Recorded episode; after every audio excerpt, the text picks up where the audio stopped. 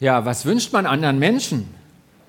Zum Beispiel dem Jonathan für sein Leben oder Melissa und Hannah für ihren Auslandsaufenthalt. Und auch wenn ich hier bleibe, was wünsche ich mir selber? Ich frage euch, was wünscht ihr euch? Also jetzt nicht äh, eine große Portion Eis am Ende vom Gottesdienst, sondern so die, die großen Sachen, die nicht gleich wieder aufgegessen sind. Was wünscht ihr euch? Das ein erfülltes Leben, das finde ich klasse, ja? Genau.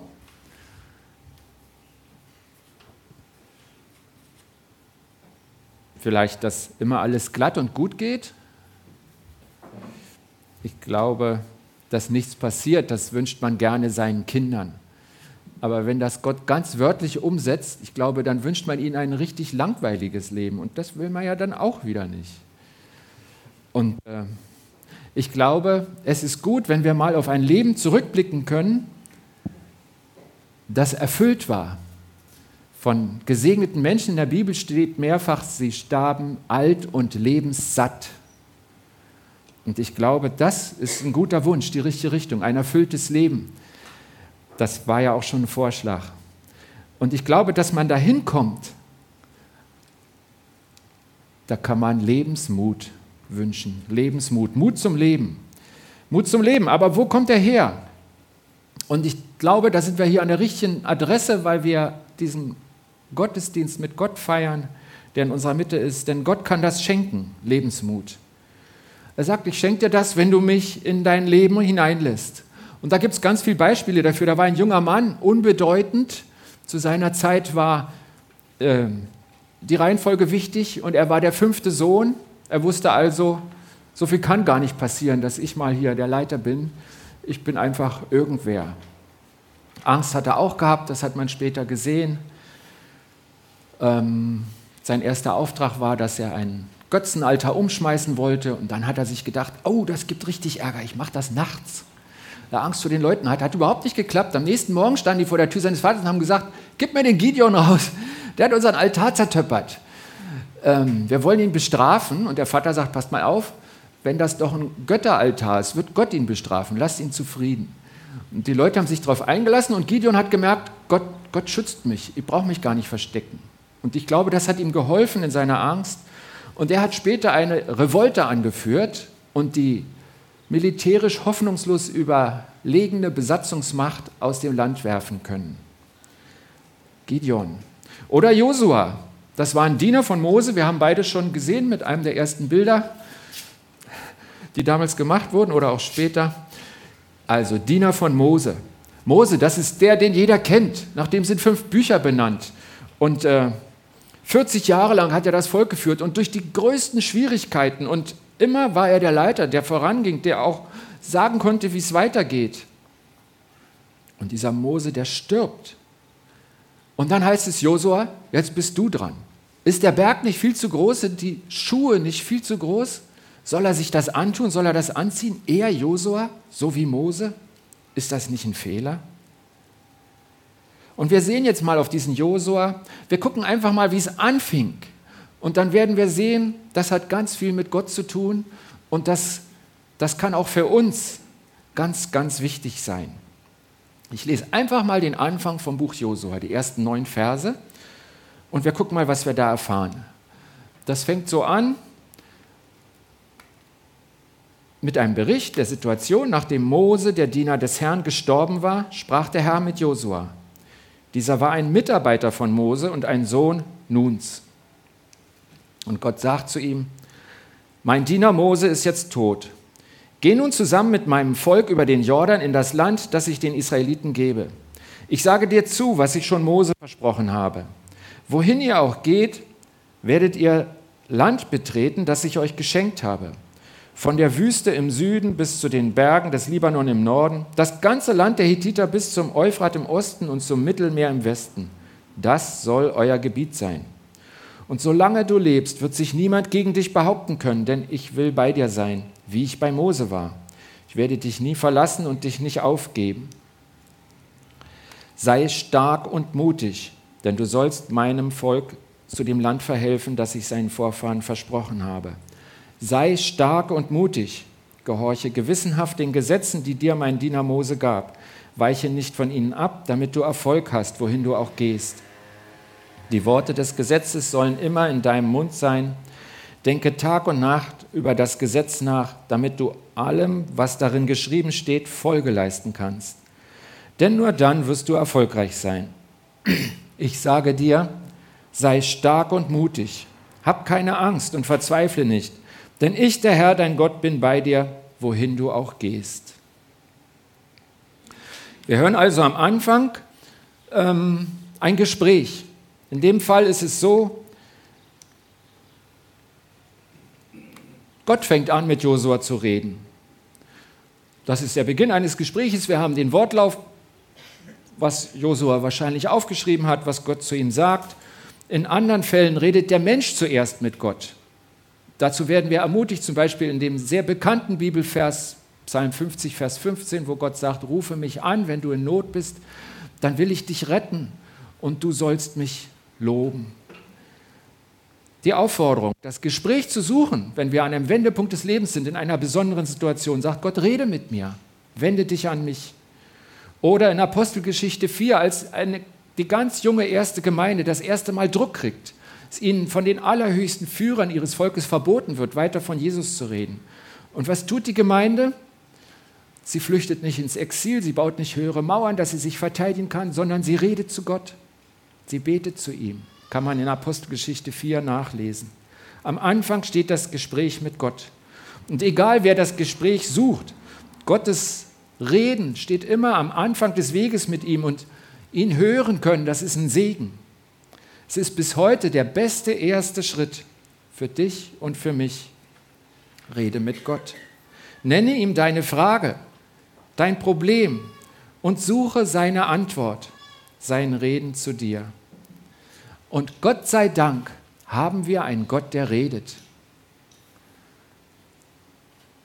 Am Anfang steht das Gespräch mit Gott. Und dann hat hier Josua einen Auftrag.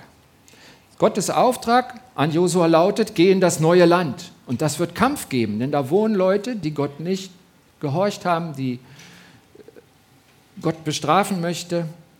Und dieser Gang ist mit Kampf verbunden. Gottes Auftrag an Josua lautet, geh in das neue Land. Sei stark und sei mutig. Die Umstände hätten eher dazu eingeladen, sei ängstlich und du hast echten Grund, dich zu fürchten. Wie macht man das? Kann man in sich so einen Schalter umstellen? Wenn Gott das befiehlt, muss man dann alle seine Kraft zusammenreißen? Wir werden dieser Frage hauptsächlich nachgehen. Weitere Aufträge an Josua sind, studiere Gottes Wort, denke drüber nach, jeden Tag, immer wieder. Rede über Gottes Wort. Jetzt denkt er, okay, das ist jetzt eine fromme Predigt, ich bin hier im Gottesdienst. Aber ihr müsst euch mal vorstellen, das sind Worte an den Bundeskanzler oder an den General, an den Feldherrn. Das war nicht der Priester. Das war der militärische, soziale, gesellschaftliche Leiter. Und dem sagt Gott diese Worte. Studiere mein Wort, denke drüber nach und rede über Gottes Wort. Wenn so ein ober- und vielbeschäftigter Mann mit so einer Riesenverantwortung, wenn der dafür Zeit finden soll, Sollten wir es nicht auch? Ist es nicht für uns genauso wichtig? Und dann kriegt er noch gesagt, Gottes Auftrag an Josua, tue, was Gott dir sagt. Und die Erklärung kommt, denn nur dann wirst du erfolgreich sein. Ich glaube, die zweite Hälfte geht runter wie Öl. Wer möchte nicht gerne erfolgreich sein? Und Gott sagt, ich sag dir wie. Bleibe dran. Tue, was ich dir sage.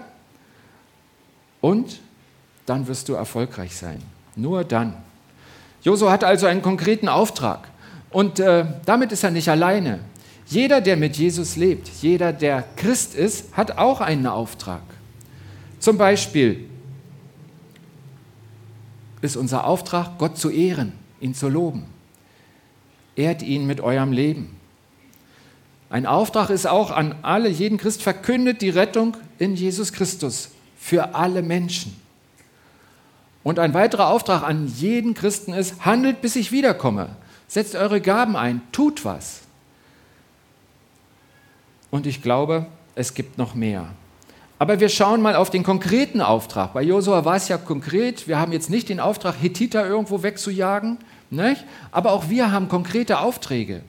Und wie lautet denn der Auftrag an dich und mich? Auch wir haben konkrete Aufträge. Ich zähle einfach mal auf, welche Aufträge ich bei mir sehe und du guckst einfach mal, ob du deine Aufträge kennst, ob da was bei dir angestoßen wird oder du sagst, nein, das, das bin jetzt nicht ich, aber ich weiß ja meinen Auftrag und er ist anders. Ich denke, auch ich habe den Auftrag, Gott zu ehren, den Glauben zu halten und Glauben weiterzusagen, weil das alle Christen als Auftrag mitnehmen. Aber ich, ich bin Teil einer Familie. Gott hat meiner Frau und mir Kinder geschenkt. Und da habe ich einen Auftrag, da muss ich gar nicht fragen, ob ich vielleicht solo in die Mongolei gehen soll und die Leute bekehren.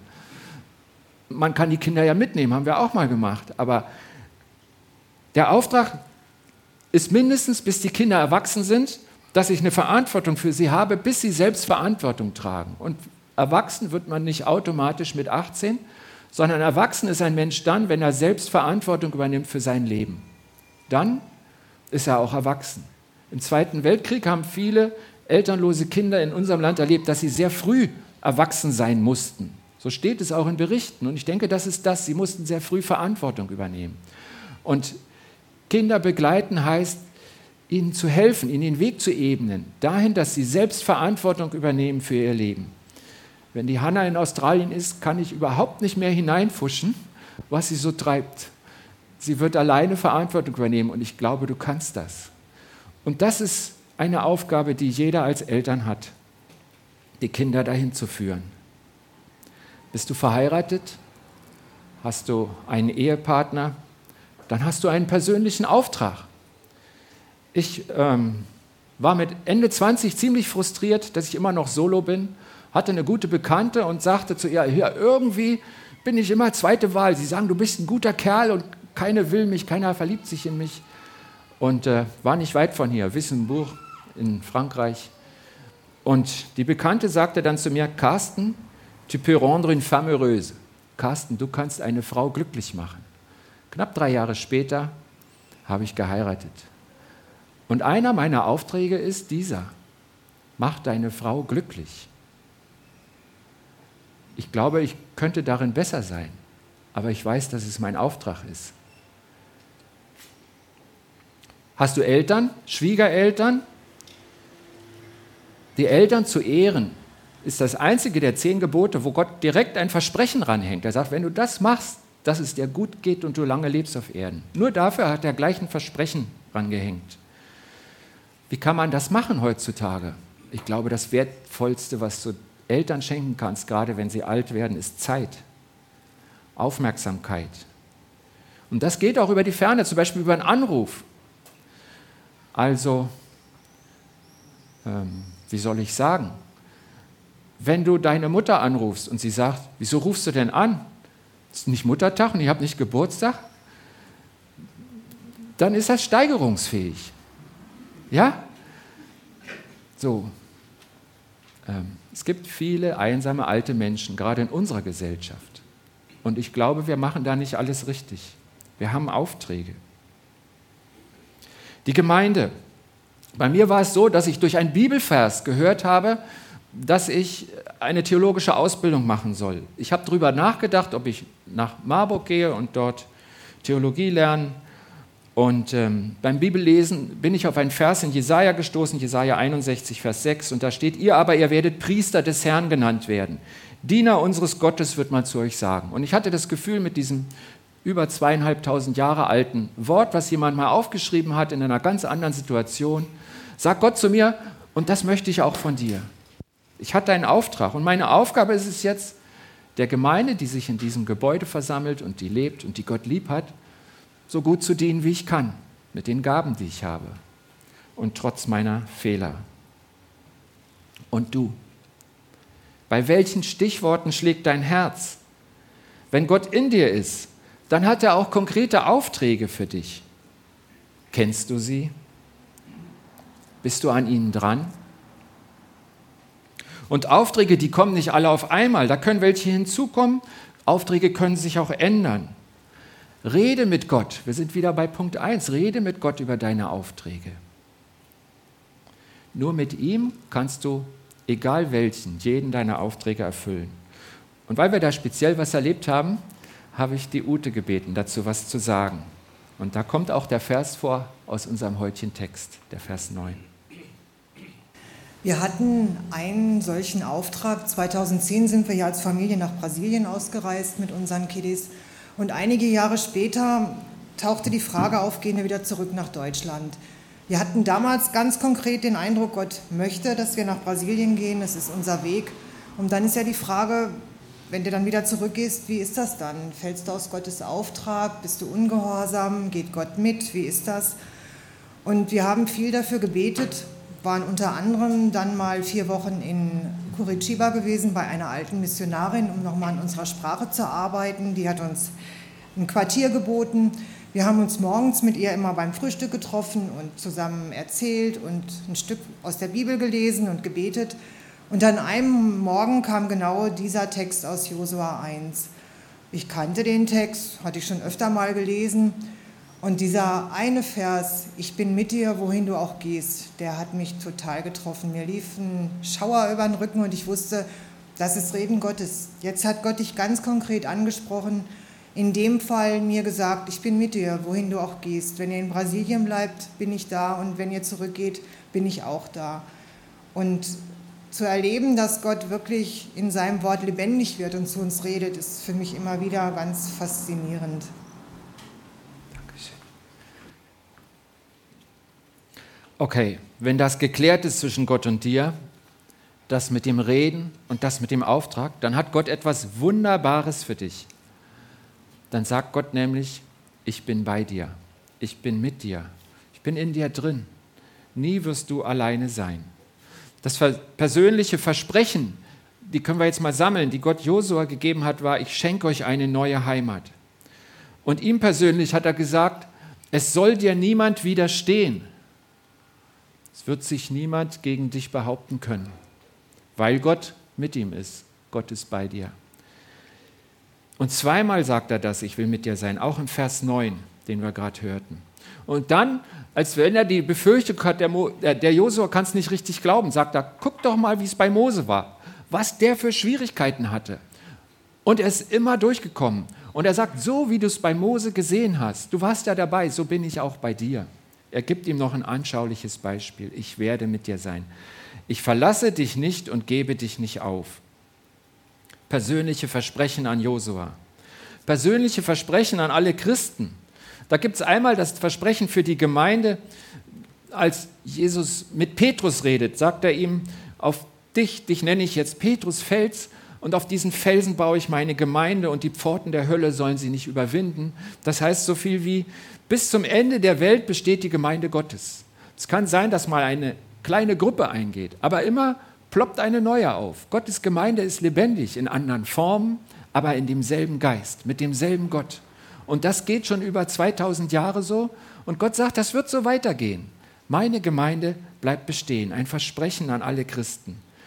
Jesus hat mehrere Namen und Gott hat sie ihm gegeben und hat gesagt, jeder Name beschreibt ein bisschen das, was ich im Sohn für euch bin. Und einer meiner Namen ist, Gott ist mit uns, Immanuel.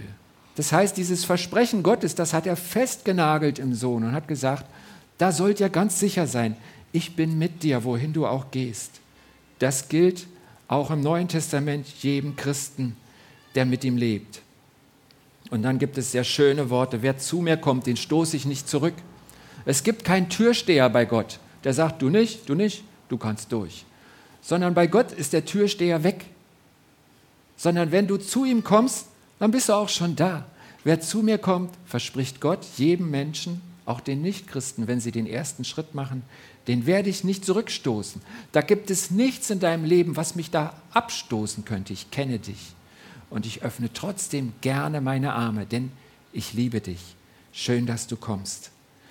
Und dann ist das nicht nur einmalig, sondern Jesus hat ganz klar gesagt, niemand wird dich, wenn du Christ bist, aus meiner Hand reißen. Niemand kann das. Niemand hat die Kraft, so viel Kraft wie in der Hand von Jesus ist, bringt niemand auf, um mich da wieder wegzureißen. Versprechen an alle Christen. Und ich glaube, Versprechen und Auftrag, die liegen oft sehr nah zusammen. Ich weiß, von einer Christin. Manchen habe ich es schon erzählt, aber es ist für mich so eindrücklich. Sie hatte eine leicht behinderte Tochter und hat für die Tochter gesorgt. Und die Mutter wurde immer älter, der Vater, also der Ehemann der älteren Frau, ist früh verstorben. Dann hat sie gebetet, Herr, lass mich meiner Tochter nie zur Last fallen, weil sie schafft es nicht. Und ich habe sie kennengelernt, wie sie im Frühjahr ihren Garten umgrieb, gegraben hat mit 90 Jahren und hat für ihre Tochter gesorgt. Und dann hat sie eine kurze Krankheit gekriegt und nach vier Wochen war sie tot. Und ihre Tochter wurde durch Sozialdienste versorgt. Sie ist nur leicht behindert, das ging. Aber die Tochter musste nie für die Mutter sorgen. Die Mutter hat darum gebeten und Gott hat sich darauf eingelassen. Hat gesagt, okay, das machen wir.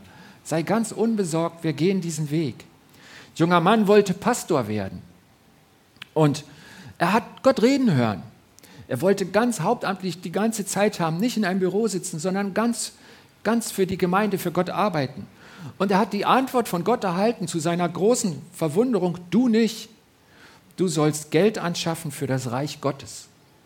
Und dieser junge Mann hat eine kaufmännische Ausbildung gehabt und äh, hat in der Versicherung gearbeitet und er wurde ständig befördert. Und er hat nie um eine Beförderung gebeten und er hat nie um eine Gehaltserhöhung gebeten. Das kam angeflogen. Weil, und das ist kein Witz, ich kenne den Menschen und ich weiß, wo er gearbeitet hat und ich weiß, wo er gelandet ist.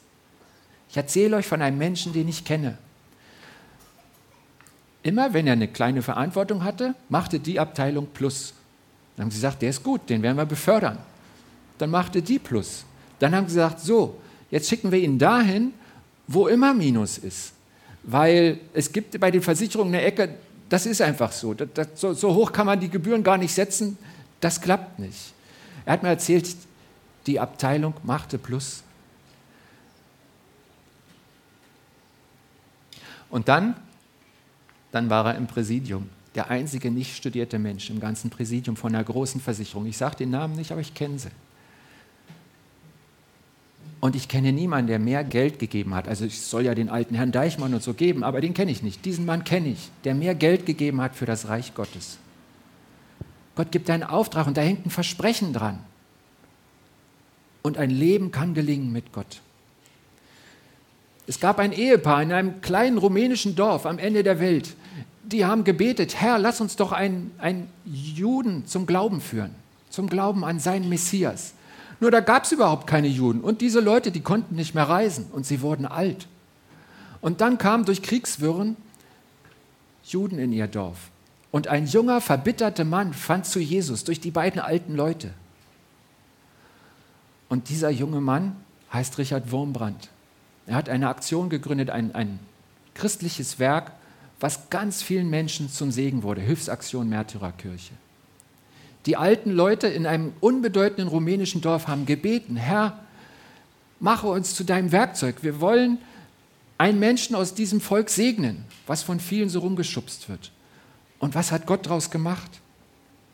In der Bibel gibt es den Simeon. Gott versprach ihm, du wirst nicht sterben. Ich verspreche dir, du wirst den Retter Israels sehen. Und dann ist dieser Simeon schon alt und ist im Tempel. Und dann kommt da eine kleine Familie mit einem kleinen Neugeborenen. Und Gott sagt zu ihm, das ist der Retter. Und dieser Simeon reagiert glücklich und sagt, du hast dein Versprechen gehalten. Jetzt habe ich Frieden in meinem Herzen und mein Leben ist gut. Ich sehe, du hältst dein Versprechen. Ich habe den Retter Israels gesehen. Paulus, der ist ja auch ziemlich bekannt, der war unterwegs im, in fremden Orten, zu Fuß, nicht? die Bahn war noch nicht gebaut.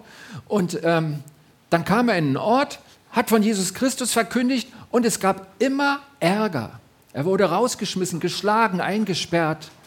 Ich frage mich immer, wie, wo hat er die Kraft her gehabt? Aber auch er wusste, was sein Auftrag ist. Und dann kommt er in eine große Stadt, Korinth, und er fängt an, von Jesus zu reden und ratet mal, was passiert. Es gibt Ärger. Und dann steht da nachts, wurde er gestärkt und Gott sprach zu ihm, fürchte dich nicht, sondern rede und schweige nicht, denn ich bin mit dir und niemand soll dich angreifen. Denn ich habe ein großes Volk in dieser Stadt. Die war noch nicht zu sehen, da gab es noch keine, die mit Jesus lebten. Aber Gott redet zu ihm, gibt ihm ein Versprechen. Paulus bleibt anderthalb Jahre und es entsteht eine lebendige Gemeinde. Es wird wahr, was Gott ihm verspricht. Um was hast du Gott gebeten? Was hast du auf dem Herzen? Und was hat Gott dir zugesagt? Gott ist auch bei dir, wenn du mit ihm lebst. Und wenn du nicht mit ihm lebst, dann sieht er dich und hat dich genauso lieb wie Paulus oder wer auch immer dir jetzt einfällt. Wohin führt er dich? Was ist sein Versprechen für dich? Und jetzt kommt die Frage, du hast sein Reden, du hast seinen Auftrag, du hast seine Versprechen. Was ist deine Reaktion? Und die Reaktion, die darauf folgen kann, die ist, sei stark und mutig. Das ist keine Selbsttherapie, wie wir am Anfang gefragt haben mit dem Josua, sollte er sich jetzt zusammenreichen, sondern Gott zeigt ihm den ganzen Weg, wie man stark und mutig sein kann. Und das kommt, wenn du Gott immer mehr vertraust. Setze Vertrauen in Gott. Und das bedeutet, hab keine Angst, gib ihm die Angst. Sag, ich habe jetzt Angst, ich sag's dir, ich weiß, du kümmerst dich drum, aber ich will es dir sagen, weil, weil, ich, ähm, weil ich Angst habe, weil ich verunsichert bin, weil die Aufgabe so groß ist, weil ich nicht weiß, was kommt. Und dann entscheide dich und jetzt vertraue ich Gott. Ich verzweifle nicht, ich drehe nicht durch, ich schmeiße nicht alles hin und ich renne nicht weg, sondern ich stelle mich meinem Leben und ich vertraue Gott. Ich mache nicht das, weil ich so ein toller Kerl bin, sondern weil ich Gott vertraue. Rechne damit, dass Gott dir einen Weg zeigt, den du gehen kannst. Und wir sehen ja nochmal den Vers, den neunten. Und deswegen sage ich jetzt einfach mal den Eltern, Laura und Tobias und allen Eltern, redet mit Gott über euren Sohn Jonathan oder euren Enkel oder Neffen oder wen auch immer, wer in eurem Herzen ist. Erfüllt euren Auftrag als Eltern, Paten und Verwandten. Stützt euch auf Gottes Versprechen an euch und lebt dem Kind vor, wie er Gott vertraut. Dann wird er mutig, lebensmutig und stark Gott vertrauen, wohin er auch geht. Melissa und Hannah, redet mit Gott über eure Reise, die Zeit vor euch. Fragt ihn nach seinem Auftrag für euch, für diese Zeit. Vertraut ihm immer wieder und tut, was er euch sagt. Dann werdet ihr lebensmutig und stark seine Werke tun, wohin ihr auch geht. Und wir alle im Saal, du und ich, rede mit Gott über dein Leben. Höre auf das, was er dir sagt und tu es. Beschließe Gott zu vertrauen. Ich glaube nicht, dass man beschließen kann, keine Angst zu haben, aber man kann beschließen, ich vertraue Gott. Dazu kann ich mich entscheiden. Er bietet mir die Dinge an, die er tun will. Er kommt in mein Leben und dann wartet er auf die Entscheidung. Beschließe Gott zu vertrauen und übe das in deinem Alltag ein. Dann wirst du lebensmutig und stark in Gottes Werken leben und erfahren, dass Gott mit dir ist, wohin du auch gehst. Ich bete mit uns. Allmächtiger Gott, du bist so groß, dass ich mir gar nicht vorstellen kann, dass du in diesen Raum passt. Und du sagst, ich mache mich noch kleiner. Ich wohne in euch. Ich wohne in jedem, der mich einlässt. Denn ich stehe an der Tür des Herzens und klopfe an. Und wer mir auftut, mit dem habe ich Gemeinschaft und ich bleibe. Und ich segne ihn von innen heraus. Das ist dein Versprechen. Und ich bitte dich darum, dass wir dich hören können, dass die Sehnsucht in uns wächst, dieses gesegnete Leben zu finden, zu ergreifen und dran zu bleiben, mit dir unterwegs zu sein, deinen Auftrag zu erfüllen, deinen Willen zu tun, deine Versprechen wahr werden sehen in meinem Leben und deine Gegenwart in mir empfangen. Und ich glaube, dass auch ich stark und mutig sein kann, obwohl ich bin, wie ich bin. So segne uns der lebendige Gott. Amen.